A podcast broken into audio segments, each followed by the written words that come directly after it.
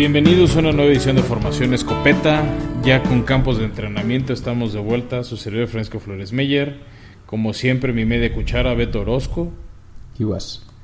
Y hoy tenemos un invitado especial, Charger hasta la muerte. Sobrevivió de la mudanza San Diego a Los Ángeles. Nos acompaña el ex coreback de los Borregos Salvajes del Tec Estado, Jordi Vélez. ¿Cómo estás, Jordi? Bien, bien, ¿ustedes qué tal? Muchas gracias por la invitación. Hola Jordi, un gusto y qué chingón tener a alguien que jugó el deporte.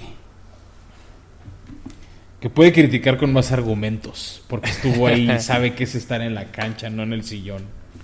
Claro, sudó la teoría. Ese es amante también cuando estás dentro del, del, del campo, todo el mundo opina, todo el mundo es experto y coaches de tribuna y en todos lados. O sea, sí es, sí es algo frustrante de repente.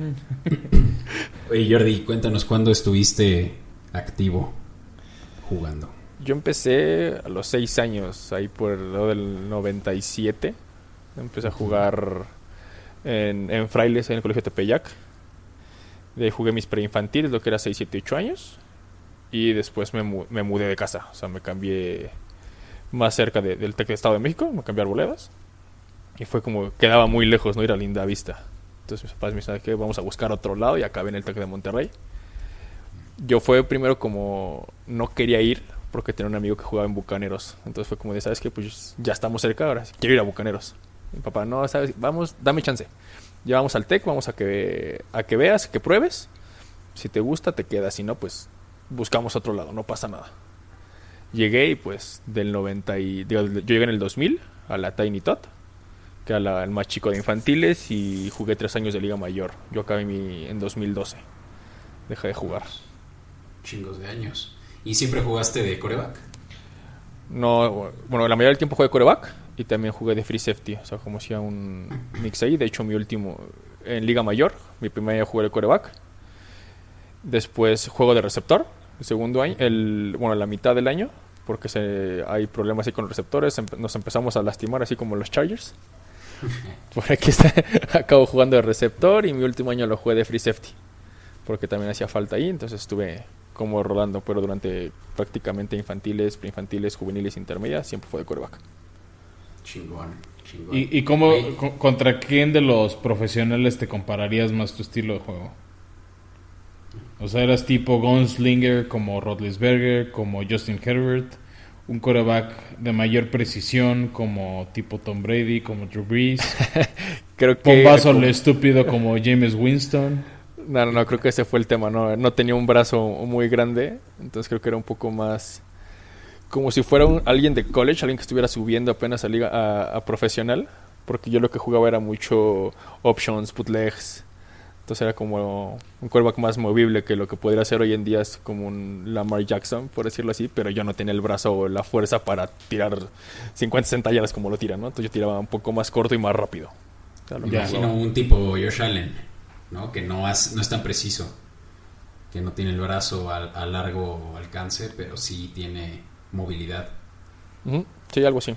Chido. Más corto, más en corto jugaba. Va. De hecho, hubo un tiempo en que así jugábamos, o sea, con, con otro coreback que estaba, entrábamos como medio tiempo y medio tiempo. O sea, él entraba, él sí tenía un, un brazo enorme de 60, 65 yardas. Y lanz- empezaba la primera mitad a lanzar bombazos. Y luego entraba yo en la segunda mitad a correr y hacer todo más, como más rápido. Eran jugadas más rápidas, más explosivas. Options. Entonces, Y aprovechar defensivos cansados. exacto. También. Oye, y viendo la otra cara de la moneda, ¿qué te llevó a irle a los Chargers? Sí, ¿Cómo esa es la pregunta obligada con invitado.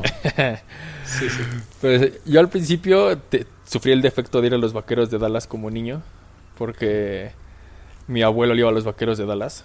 Entonces, en ese entonces, cuando yo empecé a verlos, pues el que estaba era Troy Aikman, Emmitt Smith, Michael Irving. O sea, pues era muy buena época. Y por X o por Z, los papás de mi mamá se van a, se van a, a, a Tijuana. Se van a vivir a Tijuana. Entonces empezamos prácticamente los fines de año, volábamos para allá. Entonces un día- en una Navidad, tenía yo 8 años más o menos, me regalaron un boleto para ir a, a ver a los Chargers. Tajo- estaba Drew Brees, fueron contra los Seahawks, jugaban contra Matt Hasselback en ese entonces. O sea, Y o sea, de ahí- tú eres Charger de los Breeze, ni siquiera de Felipe Ríos. No, no, no, desde antes, tío, desde de Philip Rivers. me tocó, me tocó ver jugar al LT ahí en el Qualcomm todavía. Entonces ahí fue como de me enamoré de los Chargers y dije, de aquí. Aunque me haga burla, mija. Ahorita te cuento. Oye, y dime si LT sí es el mejor corredor de la historia. No te puedo decir que es el mejor corredor de la historia, pero estoy en mi top 5. Para mí, el mejor corredor de toda la historia, alguien que hizo maravillas sin línea, era Barry Sanders. O sea, para mí, alguien más que también en su momento llega, pues ya en videos ya no me tocó verlo jugar. Eric Campbell de los Petróleos de Houston también era una máquina. O sea, es gente que hizo muchas cosas sin, sin línea. O sea, LT tuvo un momento que tuvo una muy buena línea. Pues y fue como el año que quedó en la marca 1, ¿no? De la NFL. Exacto. Creo que él fue el MVP de la temporada. Sí, acabó como con como 39 anotaciones en el año, una cosa así él. Entonces ese año sí tuvo una muy buena línea. Claro, yo, yo digo que cualquier corredor depende gran parte de su línea. Que fue lo que, honestamente, creo que fue lo que le pasó a Mitch Smith en su momento. Tenía una, una línea brutal y por eso tiene los números que tiene. Bueno, que también hay que, o sea, creo que también hay que tener talento para aprovechar una buena línea. Claro. Sí, sí. sí pero no. es de los más explosivos que ha habido. La verdad que sí, su aceleración era espectacular. Chingón. Pues ahí está eh, Jordi para el público y pues un gusto, qué bueno que estás aquí. Pues vamos a hablar mucho de los Chargers el día de hoy. Pero pues primero, Beto, si quieres, vamos pasando a, a los escopetazos, que ya hay noticias otra vez, se activó la liga. A huevo. Pues bueno, empezaron los campos de entrenamiento y empezaron las buenas noticias para algunos equipos como los Packers. Eh, la primera es que regresa Randall Cobb a casa. Este, hicieron un trueque por un pick de sexta ronda con los Texans que pues de algún lado tenían que sacar picks. Y yo creo que Cobb no quería en, este, ese equipo, no se le ve mucho futuro. Pues lo hemos hablado, Beto, los Texans están pronosticados para acabar en el lugar 32. Y los Packers no solo reciben a Cobb, también ya Aaron Rodgers está de regreso, al menos para 2021.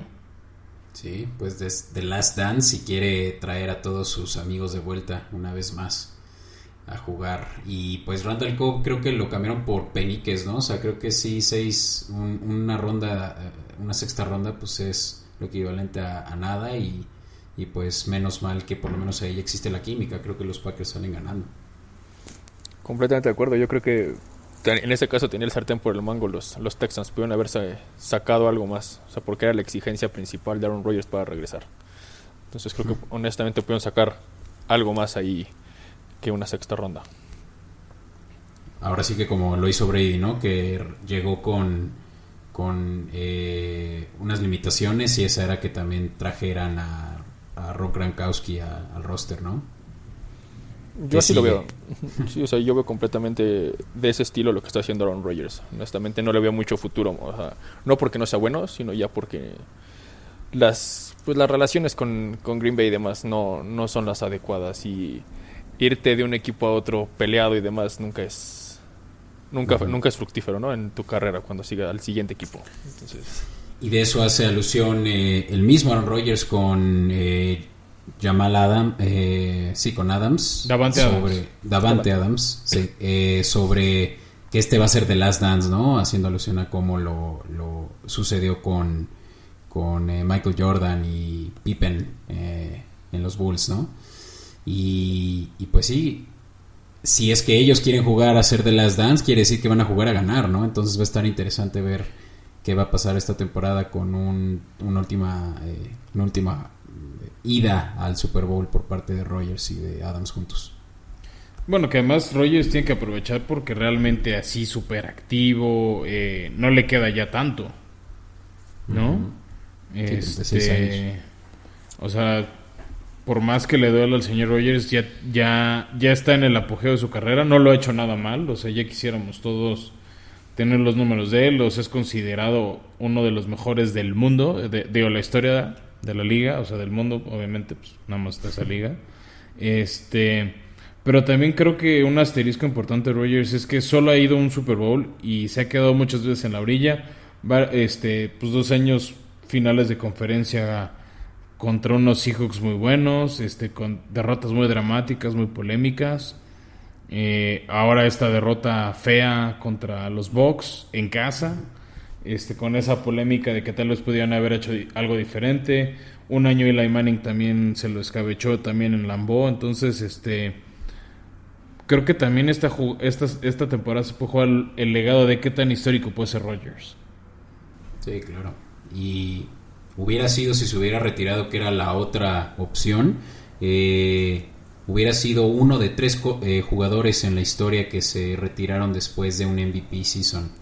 Eh, no fue el caso y él regresa, pues, si es que gana el Super Bowl, seguramente para ganar de nuevo el MVP. O sea, sería sorprendente que lo, que lo lograra en las condiciones en las que se encuentra, en la que no estaba asegurado a estas alturas de, de la temporada, pues que fuera así a jugar. Y, y, yo le tengo, la verdad, sí, una buena expectativa, porque fácil división tienen prácticamente ya asegurada eh, un juego. Eh, bueno, no sé si el juego en casa, eh, en, ¿cómo se llama? Ya en playoffs. De eso también dependerán los demás sembrados, pero pues sí tendrán ventaja ya por la división tan mediocre que hay ahí, ¿no? En la norte. Bueno, hemos hablado y lo dijimos en el episodio pasado de Chicago. Que dependiendo de si Justin Fields cumple la promesa que se espera y llega este y en qué momento debute, no, no firmo que ya Green Bay se va a llevar la división, pero sí es el serio candidato a llevársela. Así es. Y ¿O tú cómo ves, Jordi? yo creo que al principio, o sea, como estabas diciendo, de una opción era retirarse, creo que pega en el ego, ¿no? O sea, de esas superestrellas que retirarse porque la, la, directiva así lo ve, así lo ve, ¿no? O sea, no tienes ese apoyo, no tienes esa... No es por gusto, o sea, a nadie le gusta retirarse de esa manera. Entonces creo que fue una manera como de pelear y estirar la liga a lo máximo para poder aguantar y poder negociar y poder regresar a jugar un, un último año, ¿no? Antes de regresar, de retirarse, yo creo que es su último año. Tanto por eso quitan el último año del contrato de ahora que regresó con esta negociación. Y sí, yo creo que... Y hablando de negociación, eh, ¿de qué va, no? O si es que no todavía no es público, ¿cómo es que llegaron a este acuerdo, no? Porque ya recordemos que ya había negado esta extensión de dos años. Por eso mismo, o sea, que yo creo que no era la manera de retirarse. O sea, fue como, voy a darte un año más. Voy a darlo como... Además, Green Bay drafteó a Love el año pasado. Entonces ya están lejos de darle armas, un poco, un poco más de armas para poder pelear el año pasado contra, contra Brady. Fue, ¿sabes qué? Vamos a buscar tu reemplazo. A lo mejor que lo enseñes un par de años y, y a lo que viene. Entonces creo que va un poco también por ahí de esas negociaciones que fue ya no, ya no se ve a largo plazo. O sea, a pesar de que era la oferta del, mejor, del que mejor pagado y demás. Creo que la no sé si Rogers lo vio como una puñalada o que él haberle eh, traído a, a Love antes de. Entonces, creo que un poco va por ahí también. No sé qué opinen. Pues de hecho, Love también sonó para los Chargers en ese draft. Al final, creo que hicieron la mejor elección. Si no, yo no estaba convencido de Love, de cómo lo veían los. Pero esto yo creo que fue de los que sonó. O sea, hizo mucho ruido. Sí, o sea, estaba entre que era mejor Love que Herbert, que Herbert iba a dar pues de esos que son un flash nada más en college y suben y nomás no dan una. Como todos los corebacks que han, que pasado por Cleveland en los últimos 10, 12 años. Que bueno, yo, yo creo que con Baker, no sé si van a llegar al Super Bowl, pero creo que de varios de los corebacks sí le dieron al clavo. Sí. O, sea, creo que con este, Stefanski sí están haciéndolo bien. Sí, y por lo que están haciendo alrededor de, de, Baker, ¿no? O sea, todo, todas las armas que le pusieron, eh, y sobre todo la defensiva que armaron. Sí, sí es un serio candidato también en la AFC. Que ya entraremos a desmenuzar los Chargers, pero creo que están así, de ese estilo, dándole armas a Herbert. Claro. Empezando por armar a la línea, o sea, creo que fue lo, principal, o sea, de pasar de ser la, línea, la línea 32 del año pasado, sí es un, un muy buen upgrade este año. Ya. ahorita pues vamos a entrar más a, pero nada más rápido, Beto, para decirte los otros escopetazos. También regresó a entrenar de Sean Watson. Se habló en la semana, a principios de semana, que la policía ya estaba terminado de completar el expediente. Pero pues mientras no haya una denuncia penal, nada más es un tema civil como un tipo un divorcio, pues no, no va a haber castigo para Deshaun o no se ve un castigo.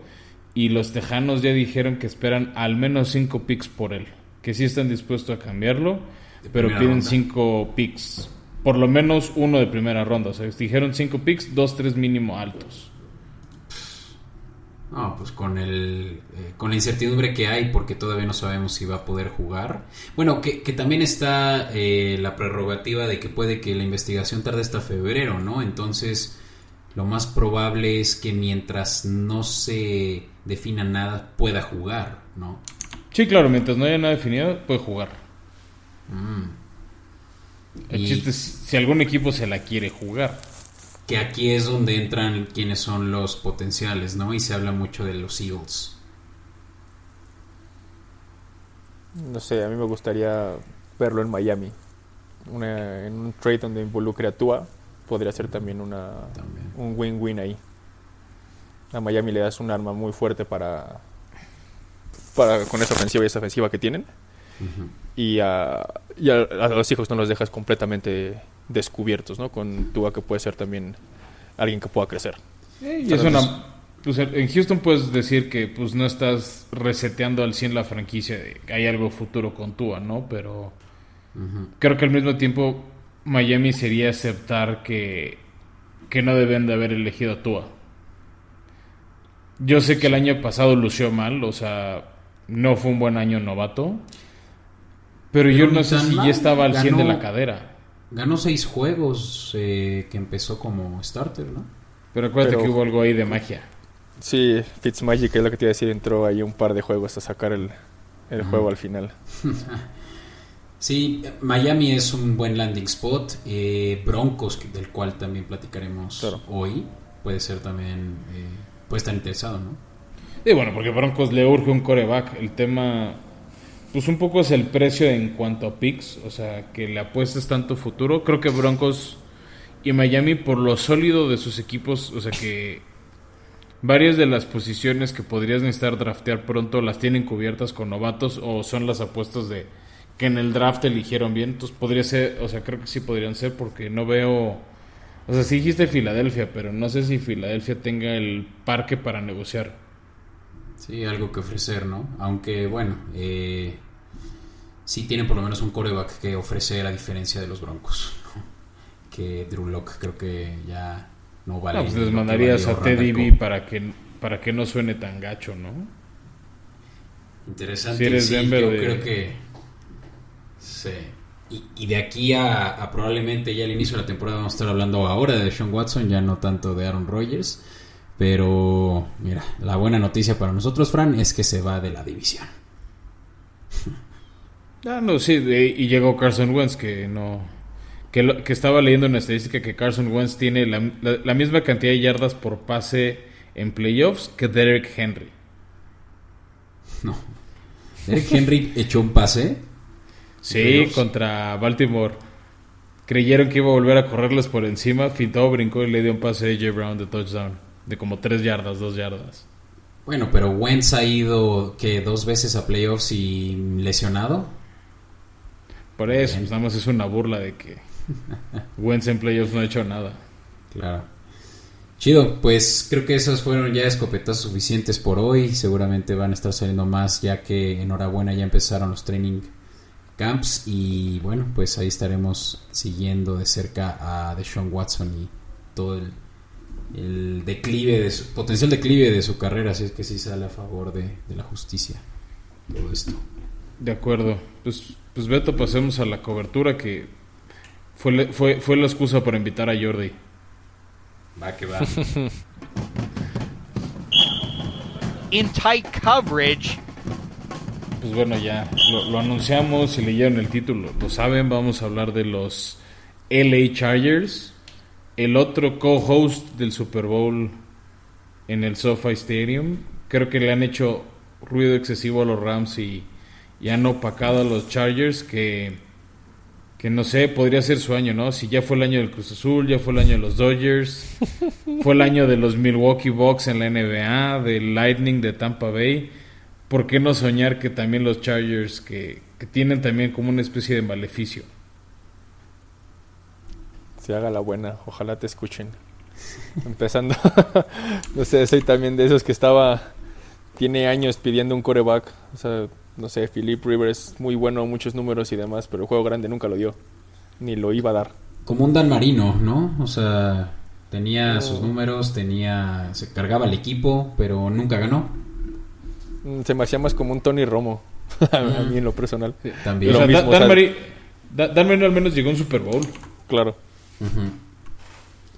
Sí, no, se está, estaban siempre en el llamerito.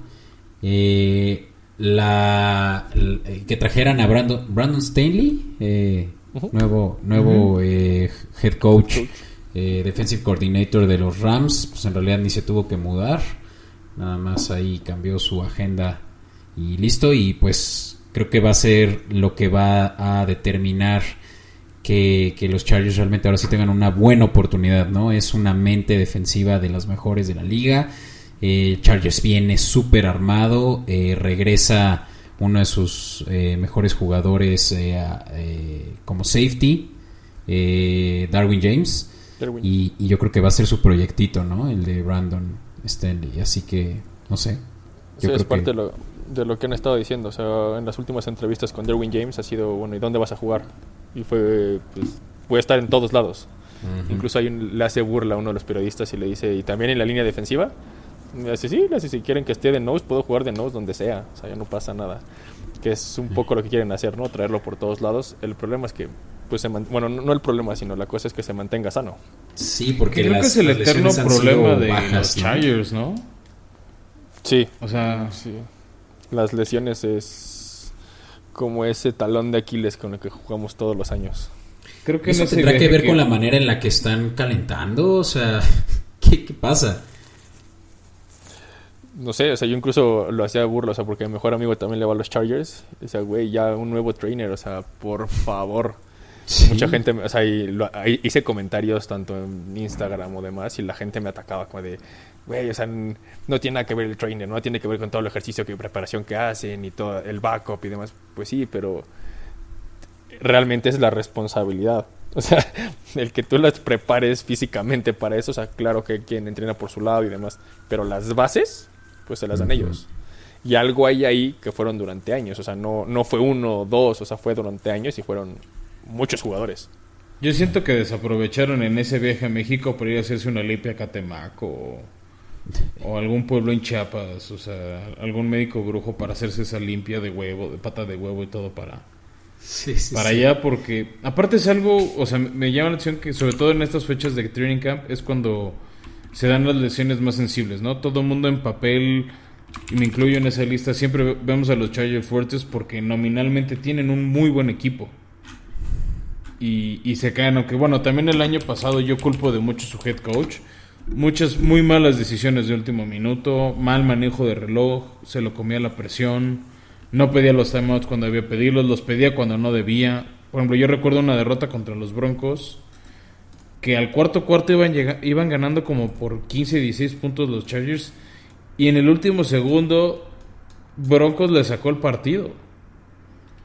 No, no, no, no sé qué tienen los Chargers que también, o sea, que creo que es la esperanza ahorita con nuevo head coach, con nuevos, nuevos entrenadores, es el tema de manejar mejor el reloj. Igual me acuerdo el año pasado en el debut de Herbert, le estaban ganando a los Chiefs y al final Mahomes, con mucho talento, claro, contra Tyreek etcétera, le sacó el partido, pero los Chargers estuvieron a nada dar la campanada en la semana 2 ganándole a los Chiefs con coreback novato que debutó porque lesionó el médico a tu coreback titular perforándole el pulmón. Sí, no O sea, también alguien me explíqueme esa mamada. ¿Cómo, ¿Cómo lesiona tu doctor al coreback perforándole el pulmón? Probablemente vio algo. Eh, sí, exacto. algo vio en Herbert el doctor antes y dijo, no, de una vez. Sí, sí, sí. One for the team. Y, y a partir de ahí despegaron, ¿no? Excelente temporada la, del año pasado. Pues eh, empezaron... pero muy bueno, o sea, para, por lo menos para foguearse Herbert. O sea, yo honestamente fui de los que decía que no quería que entrara el año pasado a jugar. O sea, yo sí le hubiera dado, atrás de Taylor, le hubiera dado un año para que aprendiera, más que Probablemente Taylor no es, no es el mejor coreback, pero ya tiene años en la liga. Entonces algo lo puedes aprender. O sea, no por nada está ahí y ha seguido estando. Entonces yo sí era de los que decía, preferiría que Herbert no jugara. Pero bueno, se dio así, el novato del año y el novato sensación, o sea, creo que fue lo mejor que le pudo haber pasado a Herbert en ese momento. Sí, no, de las temporadas de, bueno, que creo que le combino, al menos como novato, creo que sí le combino el hecho de jugar sin público para no sentirse tan presionado. Porque aparte, si algo tenía gacho los Chargers en LA es que jugaban como visitantes. O sea, iban al estadio más aficionados del equipo rival que de los Chargers. No creo que haya sido. Mucha gente dijo que el movimiento correcto era que los Raiders se fueran a Los Ángeles con los Rams y que los Chargers se fueran a Las Vegas y empezar como de cero, resetear la franquicia en temas de afición. O sea, ya si se van a ir de San Diego, por lo menos irse ahí, porque en Los Ángeles no son tan queridos. Y creo que por pues orgullo los fans de San Diego no van a verlos. Sí, ¿y qué, qué, es lo que los llevó finalmente así irse a Los Ángeles? Porque ahí hubo seguramente intereses de por medio, ¿no? Lo, que mueve al mundo, Beto, dinero. Dinero. Claro, pero hablo de que habían otros eh, potenciales eh, equipos que se podían mover, ¿no? Estaba todavía los eh, ahora Las Vegas Raiders cuando todavía no se definía esto de Las Vegas también para un potencial a Los Ángeles o sea sí pero al final mira eh, para una condición del estadio de Los Ángeles y el patrocinio de, de hacerles el estadio y todo eso es que fueran dos equipos para que hubiera en promedio 16 ahora 17 partidos jugándose en, en el SoFi Stadium por la inversión. Y más bien no los querían. Y ya no los querían en San Diego, ¿no? Creo que más bien estaba por ahí el asunto. No, eh, la cosa fue con el estadio. O sea, se intentó hacer como un estadio más grande y demás porque ya tenía problemas el Qualcomm y mm. como el gobierno no apoyó y demás, entonces fue como vamos a buscar fuera. Sí, pero fue más como cuestiones burocráticas y demás, más que no los quisieran ahí. Mm, ya. Bueno, pues sí, es una lástima, pero que salió bien para los Chargers ahora de Los Ángeles, ¿no? Pues están en una de las ciudades más prominentes de los Estados Unidos y, y pues harán de su propio fanbase justamente a los eh, a los que sean así como que los renegados, ¿no? Porque obviamente los Rams sí tienen un, fanbase enorme en Los Ángeles, ¿no? Pero... Bueno, y, y, hablando de eso, Beto, pues hablamos rápido de, de quiénes llegaron a los, a los Chargers. Llegaron algunos nombres interesantes. Para mí, uno que fue uno de los este, agentes libres que mayor dinero generó en su contrato, es el centro Corey Linsley, que de irse, o sea, de, proteger a Aaron Rodgers era proteger a Justin Herbert y ser el centro mejor pagado de la liga, creo que era un poco lo que hacía hace rato Jordi, ¿no? De tener una, una buena línea ofensiva, creo que ese fue el primer paso importante. También trajeron de los Santos a Jared Cook como tight que hace muy buenos bloqueos, sabe salir por el pase, entonces creo que es, son de esos jugadores que ellos dos creo que generarán impacto rápido en la ofensiva de los Chargers. Y así también cubren un poco la baja de Hunter Henry que se fue a los Patriotas. También llegó el tackle de este tackle derecho Matt Failer de, de los Steelers a calentar banca llegó Chase Daniel, porque pues necesitas un coreback suplente. Sí, algo ahí con Easton Stick que nomás no, no da como para ser el coreback suplente. Y yo ni lo he escuchado ese, ¿eh? No, bueno, es el coreback suplente. Con Justin Herbert te da igual. Mientras no se lesione, es irrelevante quién es el coreback suplente. Y también porque Tyre Taylor se fue, ¿no? Sí, que se fue a, a, ver no, se fue a los Texans. Sí. Ah, perdón, perdón, cierto, cierto. Sí. Y yo creo que la baja más importante, ¿no? La de Melvin Ingram también es. Ah, sí, no. O sea, la cosa de Melvin Ingram ya llegó un momento que se estaba dedicando más a la música, su rap y demás, que realmente al campo. Ah, Entonces creo que sí, los últimos dos años bajó bastante juego y ya no era la pareja que necesitaba yo y Bosa del otro lado para poder hacer esa presión. Que también algo que creo que le pegó a Ingram fueron un poco, o sea, es otro de los que las lesiones, o sea, el año pasado se, se la vivió intentando este alcanzar esa esa captura, ese sack 50 de coreback y sigue sin lograrlo. ¿No? tuvo sacks. Este, no tuvo sacks, ¿no? O sea, se echó todo el 2020 tratando de llegar a, a la marca de 50, no lo logró. Este, entonces creo que es una baja sensible. La otra para mí también No sé qué opina Jordi, es la, es la salida de Casey Hayward a los Raiders como esquinero. La verdad, creo que lo hacía bastante bien. Sí. Sí, yo, o sea, ese, ese movimiento fue un poco más, estoy seguro que fue monetario. O sea, le apostaron ahí por cuando se venía como la parte del free agency y demás. Si era un buen cap el que liberaba para poder hacer, para poder jugar ahí con eso y principalmente el cap lo utilizaron para cubrir ¿no? a Justin Herbert. Entonces, al fin y al cabo, yo siempre lo he dicho, no o las defensas van a ganar campeonatos, pero si tu ofensa, el trabajo de la ofensa anotar un punto más, ¿no? De lo que le metan a tu defensa. Entonces, en este caso van a preparar, buscaron preparar una ofensa de campeonato y por eso sí la, baja de Hayward ahí. Que creo que puede pegar, pero creo que puede estar cubierto, ¿no? Con el perímetro que está. Tenemos, o sea, hay muchos niños, o sea, muchos niños, muchos eh, jóvenes, ¿no? Que están llegando. Creo que con Nasir Adderley también están buscando hacer algo ahí. Conto con pareja con Derwin James atrás. El, el draft de Patrick, de, de, mm, Sí, de Asante Samuel. Asante Samuel. Jr., ¿no? Que, que esperamos. Yo la verdad lo, quería para mis titanes, nada en contra de Kelly Farley, que creo que es buen esquinero, pero pues no sé, creo que la sangre o la historia del papá de Asante Samuel me, me gustaba, ¿no? Que, que, mira, para cubrir un poco el draft de los Chargers, que era uno de los equipos que más picks tenía, en general fue un buen draft. O sea, en la primera ronda, este, con su pick 13, Rashon Slater de Northwestern, un buen tackle ofensivo para seguir protegiendo a Justin Herbert, ¿no? O sea, había, y había quienes lo ponían antes de Penny Sewell, ¿no? Que muchos decían que era el mejor tackle disponible eh, para el draft. O sea, Slater sí fue, sí se lo robaron los Chargers, ya para cuando se lo llevaron. Sí, creo que era el pico correcto, era el mejor momento para hacerlo. O sea, ya que no estaba Sewell, creo que estaba bien él. También por ahí un par de receptores, Josh Palmer de Tennessee, este, Trey McKinney de Georgia, más cuerpos de linieros, este, y de linebackers en otras rondas. Entonces creo que los Chargers se reforzaron bien y mi única duda de, de todo lo que hicieron es ¿por qué renovaron a Michael Batchley de pateador? O sea, les ha costado partidos. Pues creo que la mitad de la temporada pasada. uno más, uno menos, pero por ahí. Eh, sí, pero pues hay, hay dos más, ¿no? Creo que trajeron a alguien de los de Cincinnati. te mentiría. Sé que hay dos kickers extra que están Alex peleando.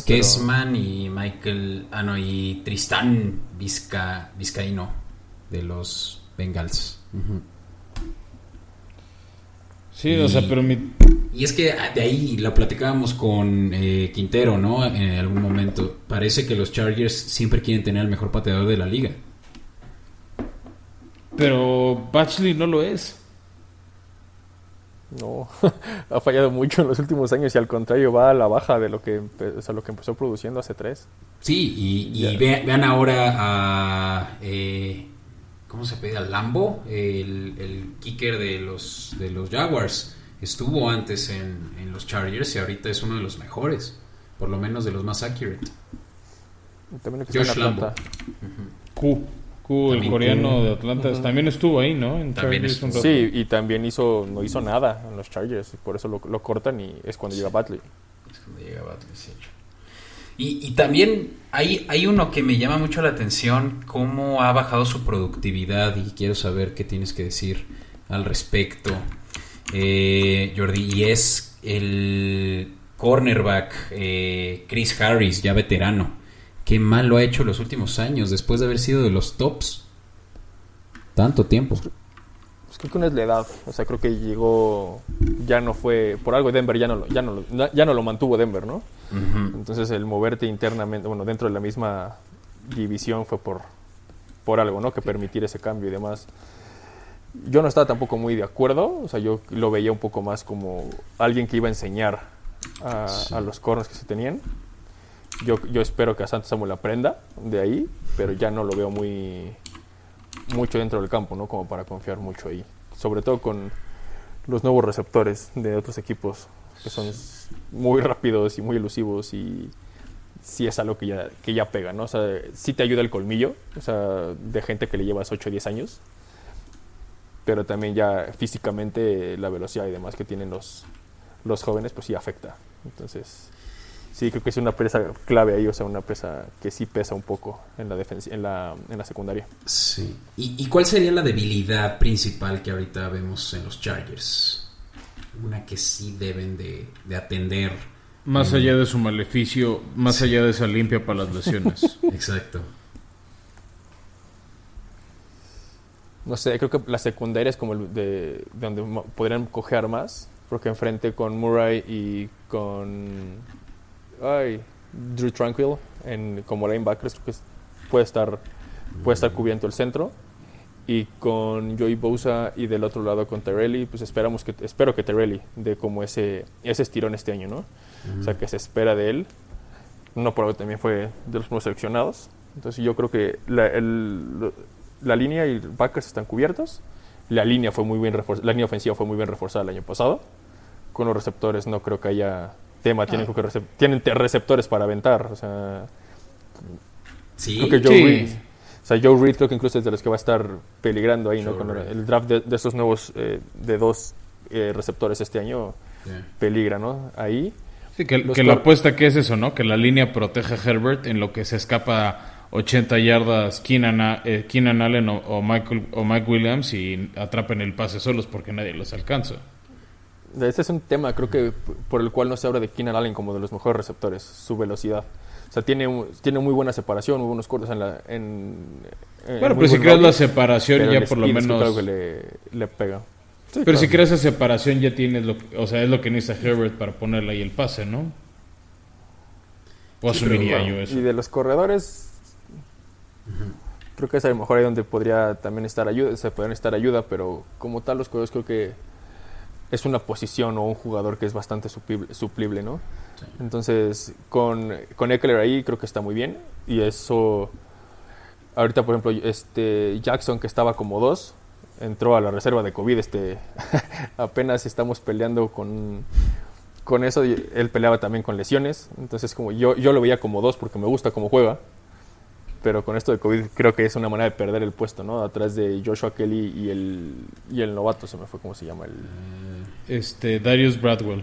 Pero bueno, Joshua Kelly cuando se le requirió el año pasado creo que respondió bien. A mí me mm. sacó de apuros en el flex de fantasy. O sea, todavía no lo vería como un jugador permanente, pero pues ese flex como segundo running back creo que lo puede hacer bien. ¿No te confundirías con Justin Jackson? Él es quien estuvo dando mejor productividad. Sí, Joshua Kelly incluso tuvimos problemas con él. Después lo, dejan de meter a la ofensa, lo meten en equipos especiales. Falla el primer bloqueo, o sea, entrando como equipo especial, falla el primer bloqueo en cuarto down. Y es cuando le tapan la, le tapan la patada eh, a los Chargers. Y Joshua Kelly creo que tiene mucho que. Tendría mucho que crecer. O sea, creo que más abajo no puede llegar a como el juego que dio el año pasado, honestamente. Pero Sí, yo creo que estás confundiendo con Justin Jackson, que es el que está entró a reserva de COVID ahorita. Mm. Bueno, la ventaja de, entrar ahorita es que es recuperable, ¿no? Oye, y yo algo que... O sea, ahorita, o sea, si vas a entrar a la reserva COVID, creo que ahorita no es mal año. O mal momento para estar ahí. Y mencionabas eh, ahorita a Jerry Tillery, y yo siento que es uno de los busts más recientes que tiene Chargers, ¿no? En sus primeras elecciones. Eh, me parece que para que Joey Bosa realmente pueda ser tan bueno, tan productivo como lo ha sido, sí necesita un mejor, eh, eh, ¿cómo se llama? soporte, ¿no? un soporte del otro lado, ajá. Y para eso, pues estábamos platicándolo ahorita fuera del aire que por ahí Chandler Jones de Arizona está pidiendo cambio qué tal que los Chargers sí pudieran aprovechar eso, ¿no? Porque un buen edge sí les haría la diferencia. Claro, es, pero también que juntarlo con Bosa. sí, estaría muy, muy bien, ¿no? También suena algo ideal, pero a lo mejor también está Chris Rump, creo que se llama, ¿no? El que draftearon también un edge de este año de Kentucky. Mm. Entonces también promete el, el chavo, pues también podría ser otro, ¿no? O sea, también darle la, la oportunidad ahí. Y qué mejor, no estás moviendo, vas a cambiar completamente el esquema defensivo.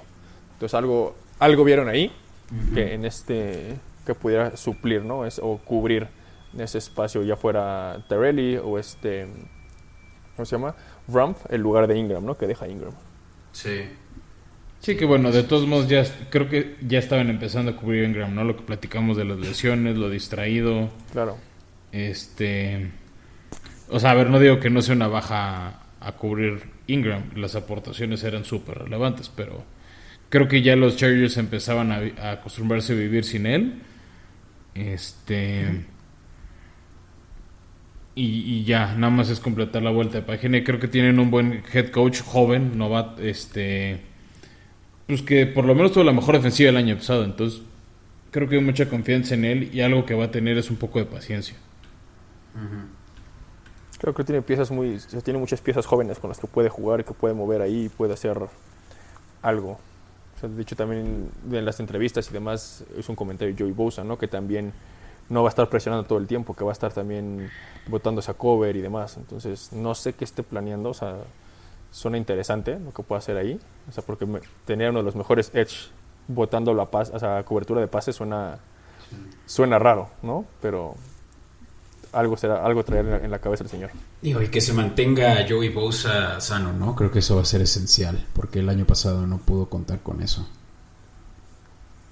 Sí, pues es parte, como decíamos, ¿no? De la maldición que tienen los Chargers. Sí. Pues ahí está. Eh, los Chargers que sí van a estar eh, pues compitiéndole a Kansas en una de las divisiones también más apretadas. Y bueno, yo lo platiqué mucho eh, en el off-season como un dark horse potencial para, para, quien no lo ve venir y son los Broncos. ¿Qué puede, qué puede que suceda en un en una, eh, en una nueva temporada y también un borrón y cuenta nueva para ellos, ¿no? Pero ya no van a ser Dark Horse, Beto. Sí, o sea, a ver, ese equipo necesita un quarterback. Ahora ahí te va rápido de los Broncos. ¿Quiénes llegaron en agencia libre?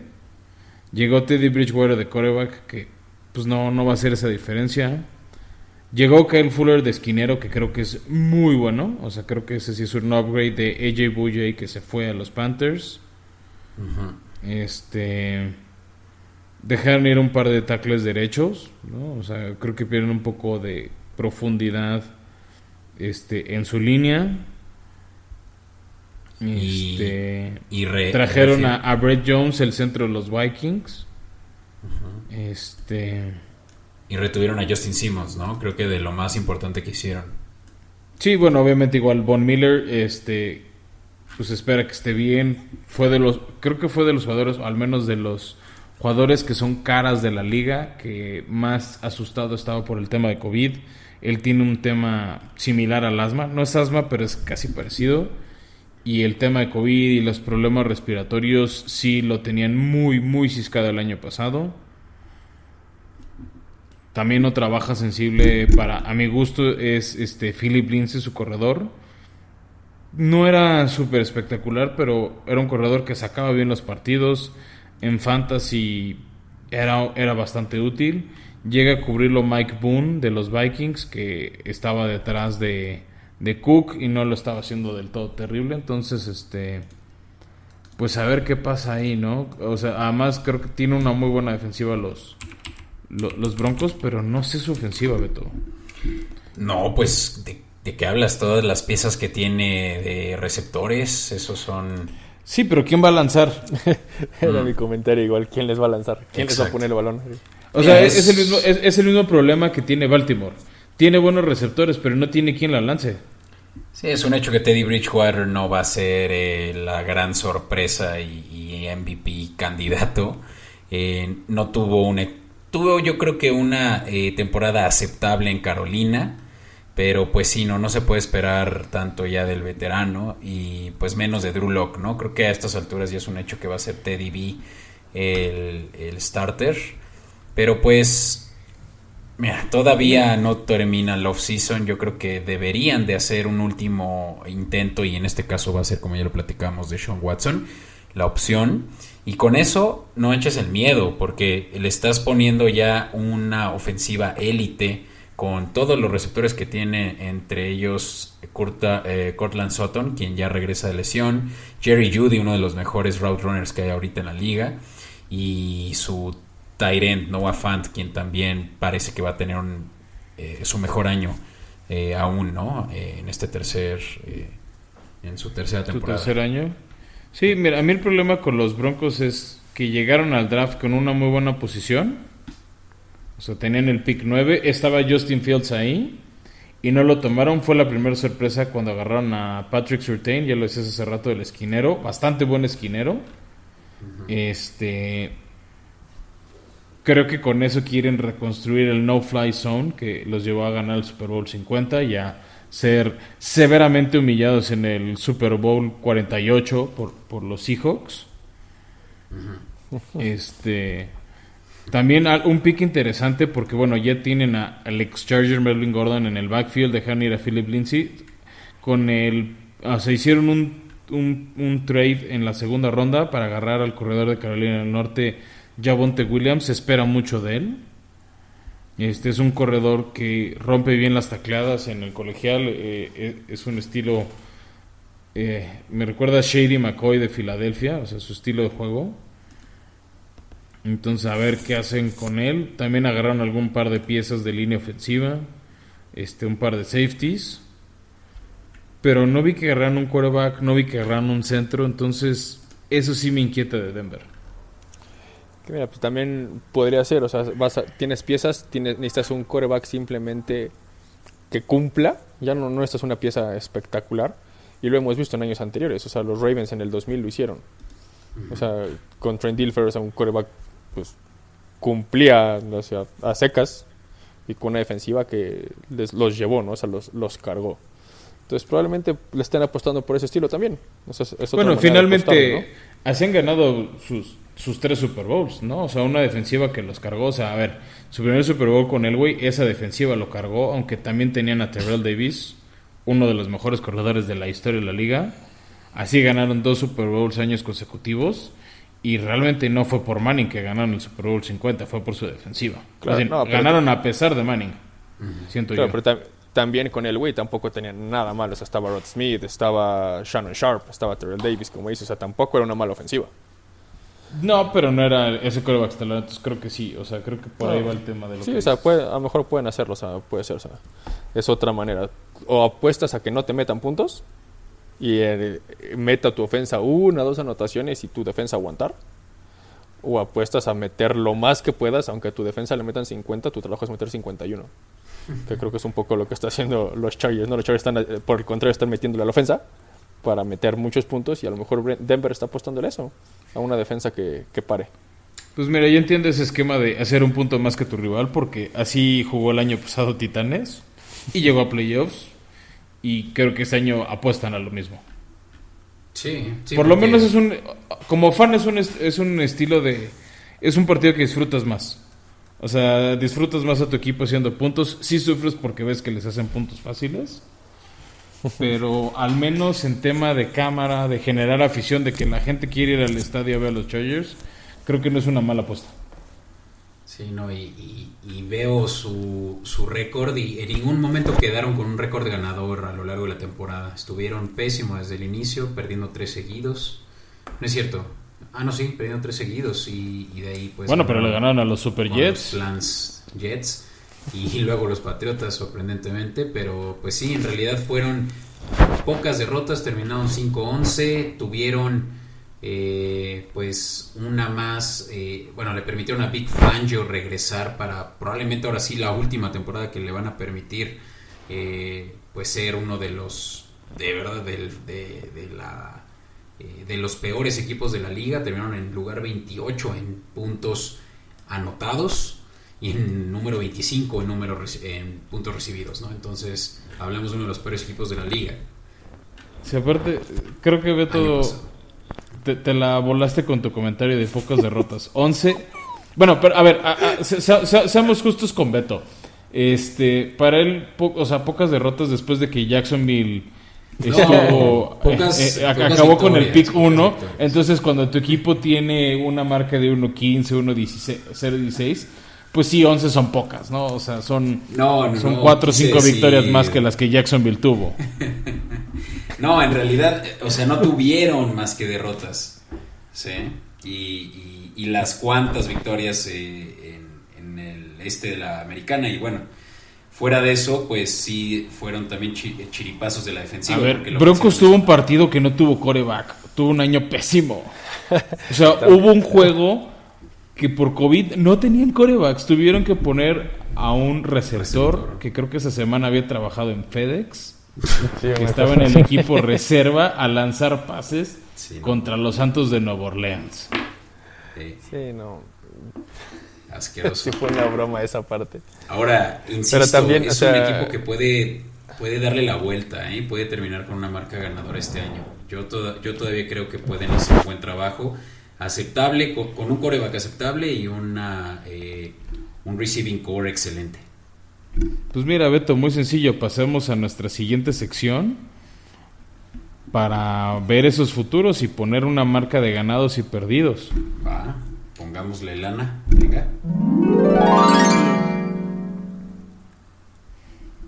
Ok. Pues bueno, llegamos a nuestra última, a la última sección del episodio, donde sacamos el calendario. Aquí yo ya traigo por cualquier cosa a la antigüita papel y lápiz para ir revisando las predicciones de cada uno de nosotros. Y bueno, sigamos la misma rutina, ¿no? Abramos con los LA Chargers y de ahí pasamos este, después a los Broncos. Entonces, les pregunto yo, semana 1, este, los Chargers visitan Washington. El novato ofensivo Herbert contra el... El novato ofensivo Chase Young contra el novato ofensivo Herbert. ¿Quién se lo lleva? Pues con la defensiva de Washington va a estar difícil ahora que pues ya eh, va a calar lo que es un segundo año, puede que con más retos, ¿no? Eh, Justin Herbert y sí pueden tal vez mm, sudar la gota gorda en su primer día. Entonces eso es gana quién, Beto. eso es pierden los Chargers para mí. Ah, ok. Ese compromiso esperaba. ok. ¿Tú, Jordi? Yo sí veo a los Chargers ganando. O sea, la diferencia es que este año tiene uno mejor. Eh, Herbert tiene buenos receptores. Entonces creo que se lo llevan, se lo llevan los Chargers con esa línea que si el año pasado hizo maravillas Herbert sin línea, este año con una línea, con una muy buena línea, se espera, espero mejores cosas. Bueno, creo que todos esperan mejores cosas. Perfecto. Luego, semana 2, reciben a los vaqueros de Dallas. Ya con, con Dak Prescott en teoría sano. Este yo creo que sí puede estar a favor de Chargers porque yo siento que están eh, overrated los Cowboys y Mike McCarthy, pues mucha presión en él, ¿no? Yo por eso veo, victoria de los Cowboys y derrota Charger, ¿eh? ¿Sí? No, sé. O sea, son, bueno, a ver, espero sean unos nuevos Chargers, pero históricamente es ese partido que quién sabe cómo, pero pierden. Ok. O sea, te vienen ilusionando de que le ganan a Washington, equipo de playoffs, y al siguiente pierden. No, es muy pronto para desilusiones en la de ese estilo. este va a ser este va a ser el primer juego con afición de los Chargers en el SoFi Stadium, ¿no? Sí, sí. Eso va a estar chido. Sí, yo creo que también por eso pusieron a los Cowboys para que haya un estadio lleno.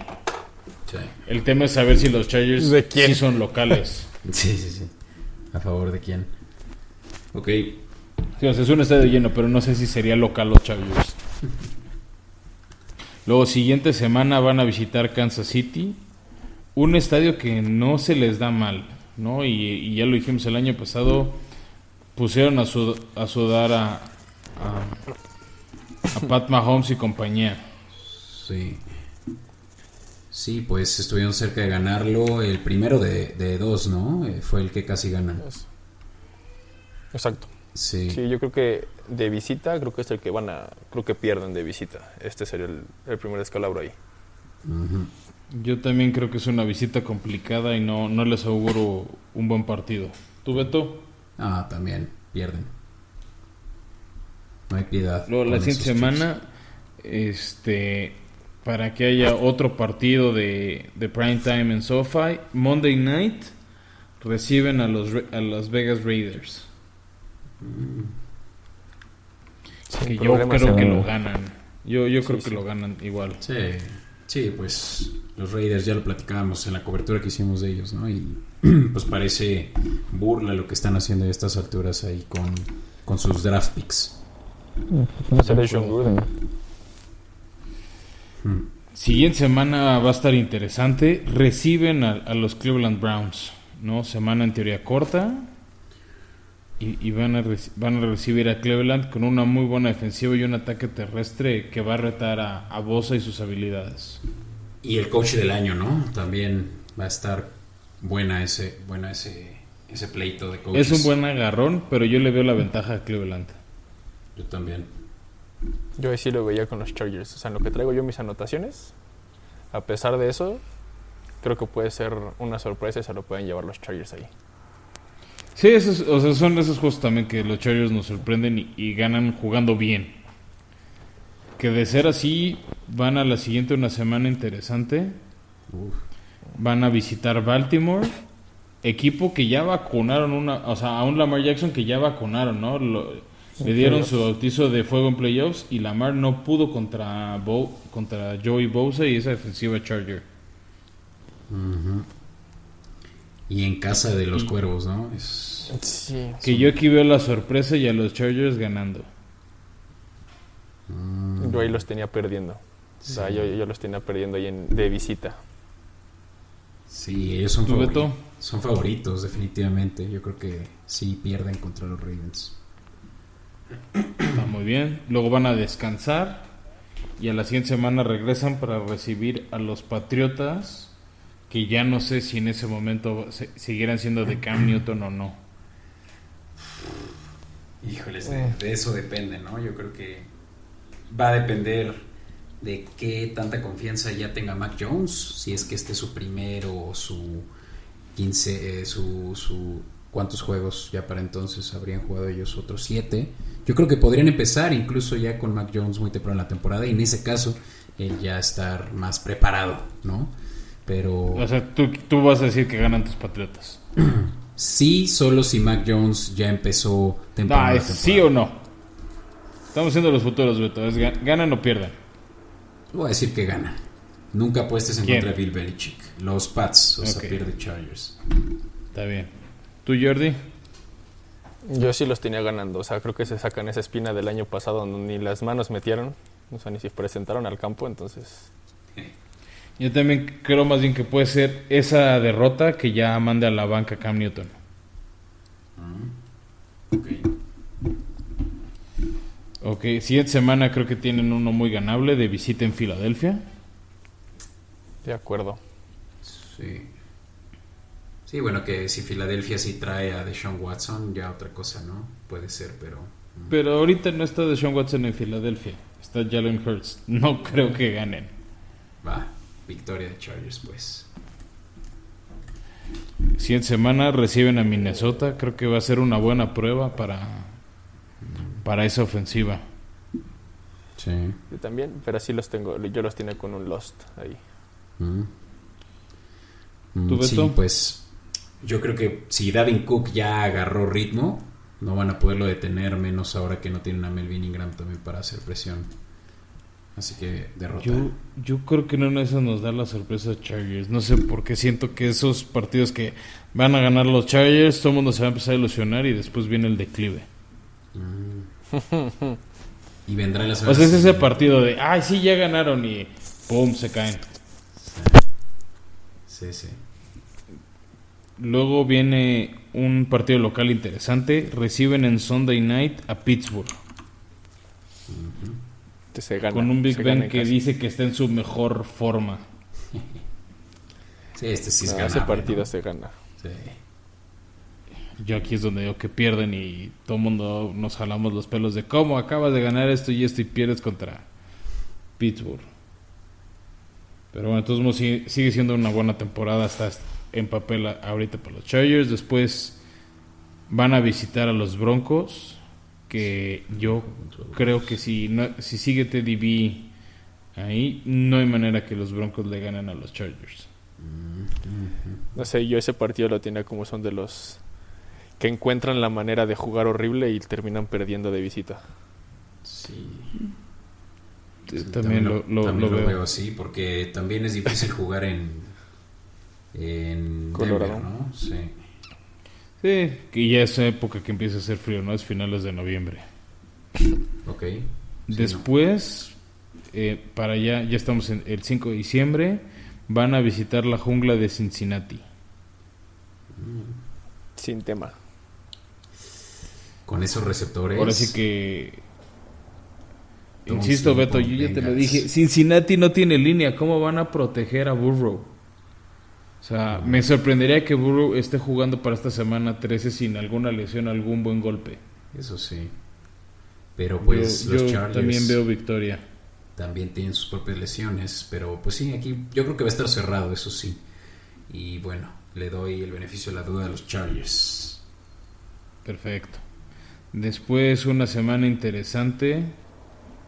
Este reciben a los Giants. Reciben a los G-Man este puede estar bueno. Los Giants pueden estar crecidos si es que sí tienen aspiraciones de ganar su división. Yo, yo creo que les ganan sin, sin mucho espaviento, sin mucho espaviento a los gigantes. Yo no. Yo también tengo con victoria. Yo pongo derrota.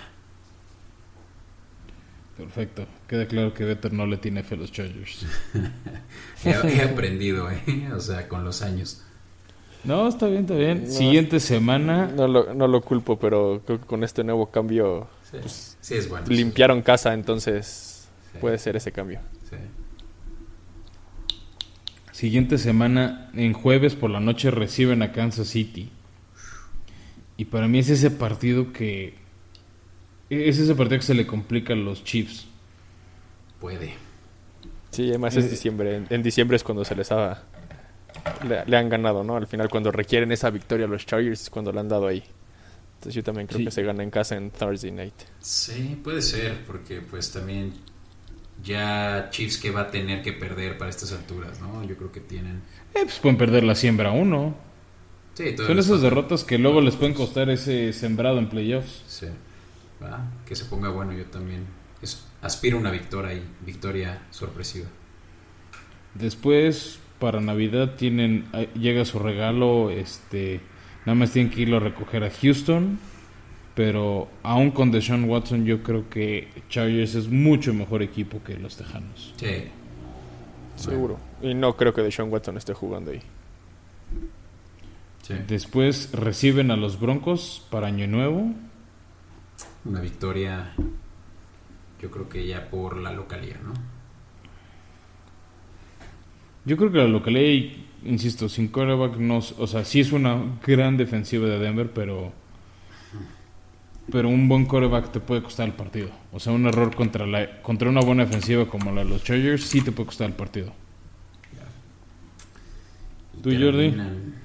Igual, yo los tenía con victoria ahí. De hecho, yo los tenía cerrando con seis victorias al hilo. Wow. Ok, y cierran, bueno, ya Jordi adelanta, que cierran ganándole a en, en, la estrella de la muerte de los Raiders. Yo también creo que esos Raiders de alguna manera se caen, como siempre, con, con Chucky y van a perder. ¿Tú, Beto? Este puede ser una chispoteada, ¿eh? O sea, a la Charger de siempre. El ya merito, ya casi gané y, y, termino con una marca ganadora para mi caso y a la mera hora terminan 8-9 con esta derrota. Y Beto los ve con 8-9. Jordi los ve con un 13-4 o 12-5. Ah, caray. 12-5, ¿no? 12-5. No más. Yo tenía 12-5. Sí, cierto. Me falta. Ah, yo también los tengo con 12-5 y yo creo que peleando comodín. Wow. O sea que. Oh, pues sí, les Creo que Chargers es, es, es, uno de los candidatos a pelear comodín. Sí, de acuerdo. Con, con, los Colts, con Miami. Pero ni siquiera se deben ser como Dean si tienen 12 eh, victorias. Eso es. Es que yo, yo, eh, yo tengo Kansas, Kansas con 13-14. Ah, bueno, sí es que Kansas, sí. Ok, pues ustedes definitivamente tienen muy buenas eh, expectativas de los Chargers porque yo sí le estoy atinando la línea que está en 9.5. Pero tú dijiste 8. Ah, sí, cierto. Lo siento, entonces. Entonces tú tampoco los tienes atinando la línea, güey. 9.5. O sea, tú te quedas abajo. Tú le estás Ajá. apostando al under. Pero el under. Ah, no, incluso paga mejor el over. Así que. Que claro, es, es Así tiende que más a que caso, sea. amigo Jordi. Pues tiende más a que termine la línea 9, ¿no? En este caso. O sea que sí. Este. Bueno, pues. Ni tú ni yo, ¿no? Pero. Vamos, un- un- un- unos Chargers sanos sí pueden por lo menos llegar a las 10 victorias. O sea, ya con 17, con este en un calendario donde te enfrentas dos veces al a- donde cierras el calendario contra los Raiders, contra los contra los Tejanos, por ahí Cincinnati, Sí, sí, sí la Este- tiene un poquito fácil al final. Excepto Filadelfia. Chiefs, excepto Chiefs, ¿no? O sea, Pues- creo que está muy cañón. No, creo eso. que bueno, también les toca el norte de la americana, ¿no? Entonces, Ok. o sea, ahí hablas de tres equipos de playoffs del año pasado, ¿no? Cleveland, Baltimore y, y Pittsburgh. Entonces, Sí. este, o sea, no, to- no todo es no todo es un plan, pero creo que hay No. hay partidos muy ganables. Va.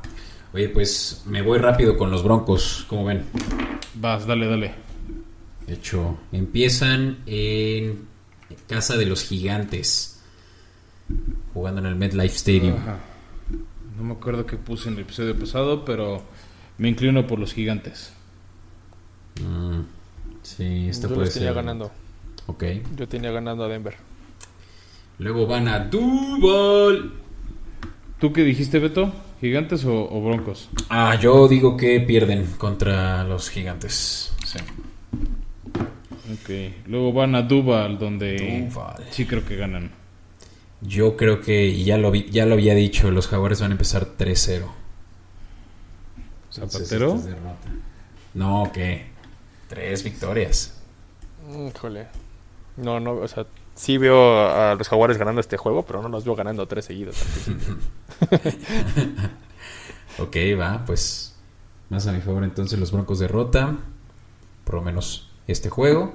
Y después van a... Reciben a los Jets, este es su primer juego en casa. Mm, Yo creo que sí ganan. Sí, también los tengo arriba. sí, novatada para, para su nuevo coreback. Sí puede ser primera victoria de los Broncos, yo creo. Y de ahí, semana 4, reciben una vez más y ahora a los Ravens. No hay manera. No les veo manera de. No, y no hay manera. O sea, es una buena ofensiva, pero no, no, no lo suficientemente buena. Eh, no, para nada. Y pues sí, de ahí es eh, viajar a Pittsburgh. Otra derrota. Sí, Igual en, los ca- tengo con en derrota. casa de los Steelers sí, está, está complicado. Luego reciben a los Raiders. Yo los tenía con victoria. Sí. Creo que sí lo pueden ganar. Pero es que, es que es octubre, es todavía cuando los Raiders juegan bien. Pero no tienen receptores, los Raiders están pero de la patada en... Bueno, tienen a Waller, ¿no? Que, que es un tight end que, Mm, sí, sí. que la hace de receptor. Sí. Y no tienen muy buenos linebackers los Broncos, ahí puede estar el pan, pero... mm. Yo, yo le voy a dar la, la- la derrota a los Raiders. Después viajan a Cleveland. No, la tienen de cuadritos. Sí, no, no veo que ganen en Cleveland. No. Yo tampoco, y menos en- casi jueves por la noche, vienen de semana corta, no. Sí. Luego es Halloween y juegan contra los eh, Football Team de Washington en casa. Es un buen duelo defensiva, sí. Sí. Ron Rivera que tuvo a Teddy B. Sí, no, este es de Washington. Yo tengo Washington arriba. Sí. Sí, también, Washington. Y luego visitan a los Cowboys. De Tengo a Dak y Sequito Sí. arriba, exacto. Sí, Sí, sí. Igual, si está Dak y es ofensiva,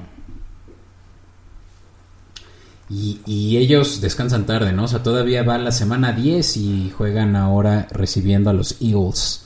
Este sí puede ah, ser esa sí es victoria para que veas. Esa es victoria. favorable. Híjole, es que sí, los Eagles va- están muy mal.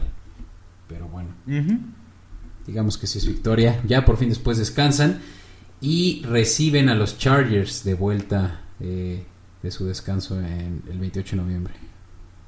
¿Qué hay ustedes dos? ¿Qué, es esa derrota que le pronosticamos a los, Chargers, ¿no? Exacto, es, ese partido que decimos que sí podían perder por el clima y todo eso. Y de ahí viene el reto mayor aún y es los Chargers en casa en diciembre. No, pero, todavía, pero empiezas con Kansas. Eh, van a Kansas primero. Van a Kansas. Van a Kansas. Sí. No, no, pues regresan con una derrota. No hay manera. Sí. Y luego. Kingdom no hay manera. Luego si se les pone un poco ah, más Después tienen uno ganable. Sí. Sí, luego le ganan a Detroit, yo estoy. Sí. Mm. Y después yo creo que sorprenden a varios y le ganan a Cincinnati en Denver. No, yo sí tengo a Burrow ahí arriba. Sí. Es que contra, es que sin línea ofensiva Burrow contra Bradley Chubb y Von Miller sanos, uy, está denso. Yo tal vez digo que Y esos esquineros no no creo que este por más que esté el mejor amigo de Burrow atrapando pases puedan. Sí, puede ser derrota. Por eso esa sorpresilla. De ahí van a la estrella de la muerte contra los Raiders. Esta sí se la pueden llevar. Sí, yo los tengo abajo. Esos Raiders que se caen. Yo los tengo cerrando con, con derrota ahí. Ah, mira. Y de ahí viajan al Charger, eh, a Los Ángeles a, visitar los Chargers. A, a, una derrota. A una derrota tenía yo ahí también. Mm, sí, yo también los había Y cierran el año recibiendo a Kansas City, que podría jugar descansado y todo, jugando playoffs, pero aún así creo que la banca de Kansas puede ser mejor que, que, que incluso... Ah. ahí te va, Beto. En un escenario muy optimista, pero muy optimista, yo veo a Denver cerrando 7-11. Digo, 7-10. 7-10, sí. 7-10. Yo lo puse, sí, no, yo quedé en 6-11. No, no pinta bien. No me había fijado del schedule, pero está difícil lo que les toca, la verdad. La AFC Norte y, y sus rivales divisionales. Not cool. Ok, vamos a ver cómo está la línea. ¿Tú cómo los tienes, Jordi? Igual los tienes un 7-11, según yo. Yo 7-11, a ver si me pasé. Este, 7-10. ya metí una, Mira, un juego más. 7-10, 6-11 no suena... Pues mira, si nosotros eh, le tenemos tan poca fe, le deberíamos ir a apostar al under porque están en 8.5. ¿Cómo puede estar en 8.5 sin coreback? Teddy B. ¿Cuánto terminó con los Panthers? Nada más por curiosidad, vamos a ver. Pero eran los Panthers con McCaffrey. ese equipo no, estaba lesionado. E, esa ofensiva no la movía TDB, la movía McCaffrey. Bueno, no, y creo que de nada sirve mi argumento 5-11. Ahí está. Bueno, vamos, vamos cerrando, Beto. O sea, si hay una mejora del 5-11 al, al 7-10, al 6-11. Eh. Pero siguen siendo muchas derrotas, Beto. Paga, paga bien el under, ¿eh? eh más 130. Si lo vemos tan mal, no hay por qué perder el tiempo y ya meterle ahí unos 100 pesitos y sacar. Pues ahí está. conclusión: el under, el under a Broncos, el over a Chargers. Con mis reservas, ¿eh? Porque no estoy tan seguro. Y, y ni, los astros de la suerte. Le, pueden creer más a, a, Jordi, nuestro invitado especial, que es. que él sí jugó. Especialista. es especialista. no, pero soy lo más salado para que tenga que ver con todas las quinielas y demás. Ajá. Hace unos años, cuando le dije a mi papá al principio, ¿no? Cuando ganó Drew Brees su campeonato, le dije, viene Nuevo Orleans. Se lo dije en la semana 2. Dijo, no, güey, ¿cómo crees? Luego viene Nuevo Orleans. Y ganaron. Y el año, el año que siguió, le, me dice, pues métele lana, güey. No, o sea, cuando le meto dinero o en ese momento. Contra... No, no, sí, pero el año pasado, o sea, igual, o sea, cuando le meto dinero, no le atino a nada. Mm no le meto dinero y latino a las cosas. Entonces. Bueno, ahorita Jordi no le está metiendo dinero, así que pueden aprovechar eso. exacto, exacto. Pues es que ya. ya solo dijo lo que cree. ya se te subió lo, lo salado de los Chargers, pues, ni modo. No, te, te voy a contar el porqué. Es ahí. Eh, tengo una niña de tres años y le gusta ver los juegos conmigo. Entonces, ¿y esos son los Chargers, papá? Sí, vente. Y se acuesta, se acuesta conmigo. Y me decía, oye, ¿ganamos? No, hoy perdimos, amor. Mm. Ahora sí ganamos, ¿verdad? No, mi amor, ahora perdimos otra vez. y a media temporada me dice, oye, papá, lo ¿qué pasó, mi amor? Ya no le quiero ir a los Chargers. o sea, quiero cambiar de equipo. sí, porque nunca ganan. Y agarré, le hago, le hago, no, le hago, en esta casa le va a los Chargers. Me hace, no, pa, tú vele a los Chargers y yo le voy a otro equipo. Y le digo, ¿a quién le quieres ir? Y me hace, no sé, me hace, ¿me pones los logos? Y me hace, yo elijo a quién, cuál me gusta. Aguándale, pues. Y ahora dice que le va a Kansas City la niña. Toma. Es, es- es lo que te decir, que entre que entre que ganan y tiene colores llamativos. Bueno, Sí, al hecho- menos eligió a- al menos eligió a Kansas y no a los Raiders. Creo que sería más ofensivo. Para mí que hizo su research, No, ¿eh? pero- Para mí que Sí. no es coincidencia. Y además, Yo, mi yo mamá creo le que va a los hija Raiders. Ah, Mi mamá le va a los Raiders y mi papá le va a Cleveland. Entonces, el juego que fue Cleveland contra Kansas City, le dijo a mi papá, le hace, oye, le hace, te apuesto, le hace, le hace, ¿qué es eso? Si gana tu equipo, te ganas algo, ¿no? Eh, Lo que tú quieras. Y si gana mi equipo, pues yo soy el que gana algo. Mm, mm, menos. Total, le ganó una casita de Peppa Pig Ah, mira. estaba bien contenta. Pues obviamente nada mal, ¿eh? Na- nada mal para cobrar su primera apuesta, ¿eh? Mm, Sí, pero Yo- sí, sí me dio mucha risa. Mi esposa también estaba atacada de la risa cuando me- nos dijo que quería ir a otro equipo porque los Chargers no ganaban. Qué chingón, pues sí. Pues Es, mira. que es, es la fuga de la fanaticada. Ni modo. Nos duró nada más tres años, pobrecita. Bueno, pero tienes ese- otro con- hijo que, que, que, que puede formarse con, con, con la estela victoriosa de, de Justin Herbert. Sí. Pinta No, bien. ese niño es pinta medio atrabancado, entonces ese niño va a buscar la defensa que más pegue en ese momento y es a la que le va a ir. o sea.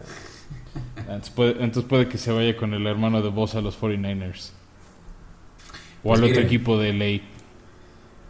Yo insisto que si, que si los Chargers se ponen las pilas y se trae a Chandler Jones, deberías de estar tuiteando ahorita, Jordi, para darles ideas. Se cambia la, la, la cosa, ¿eh? O sea, yo creo que esa línea sí sube a, a lo que ustedes esperan. Sí, y ahí va, se me fue el receptor, el corner de Miami que también acaba de pedir Ah, trade. Howard. Xavier, Howard. Xavier Howard. Ujú. Ujú. Tampoco estaría nada mal. Nada mal. Podría llegar a completar Y tienen, ahí. tienen un cap space súper abierto, ¿eh? Están por ahí los 20 millones todavía. Sí, pero no sé si estén esperando a lo del año que entra con Adamante Adams ahí. Bueno, y aparte acabas como de... reclut- Sí, estaba como reclutando ahí Allen a Adams y Adams dice que sí Mm. y ya, ya rechazó como el contra- o sea, las negociaciones con Green Bay Green porque Bay. no lo, van- no lo valoran. No, y se va.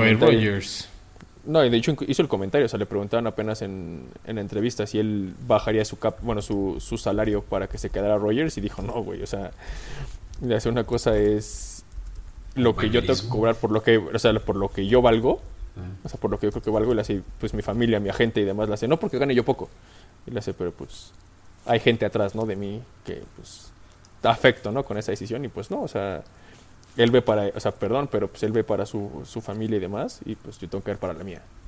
Y creo que es un punto válido también, o sea, Sí, al final Oye. para ellos es un negocio, es una forma de vida.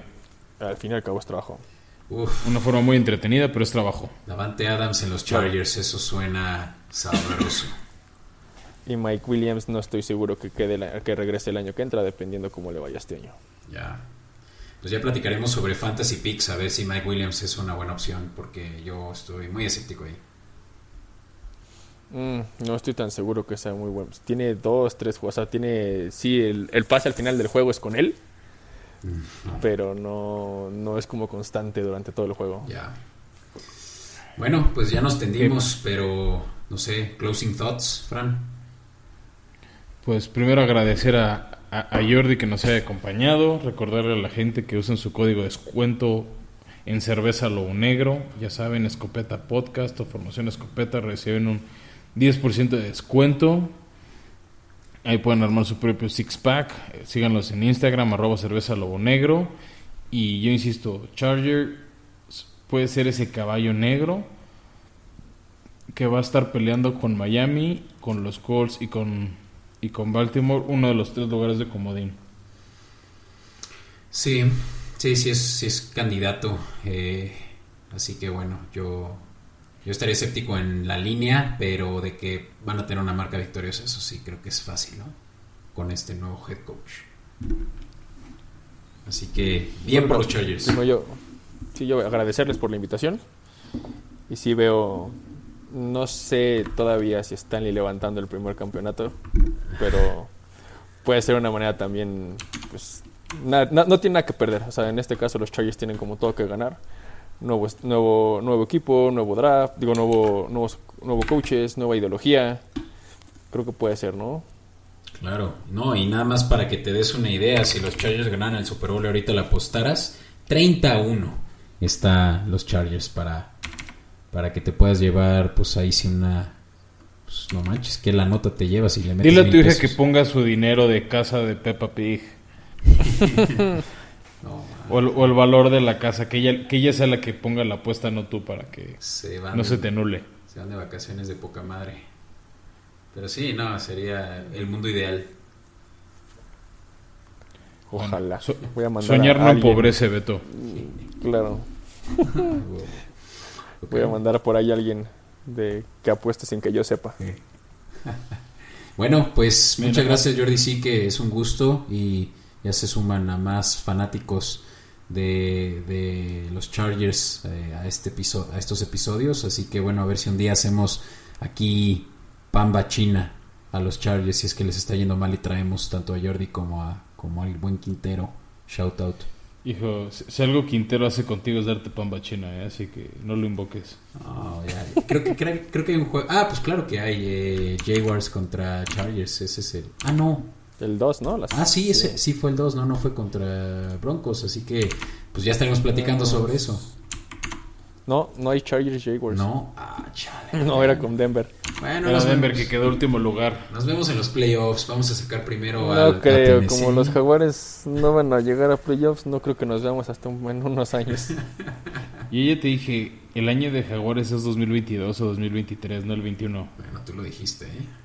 Luego no estés llorando, pero va. Me lo quedo. No, pues, A mí me gustaba con Bulls. Sí. Es, es, cíclica esta liga. Oigan, pues bueno. De repente estás arriba, de repente estás abajo.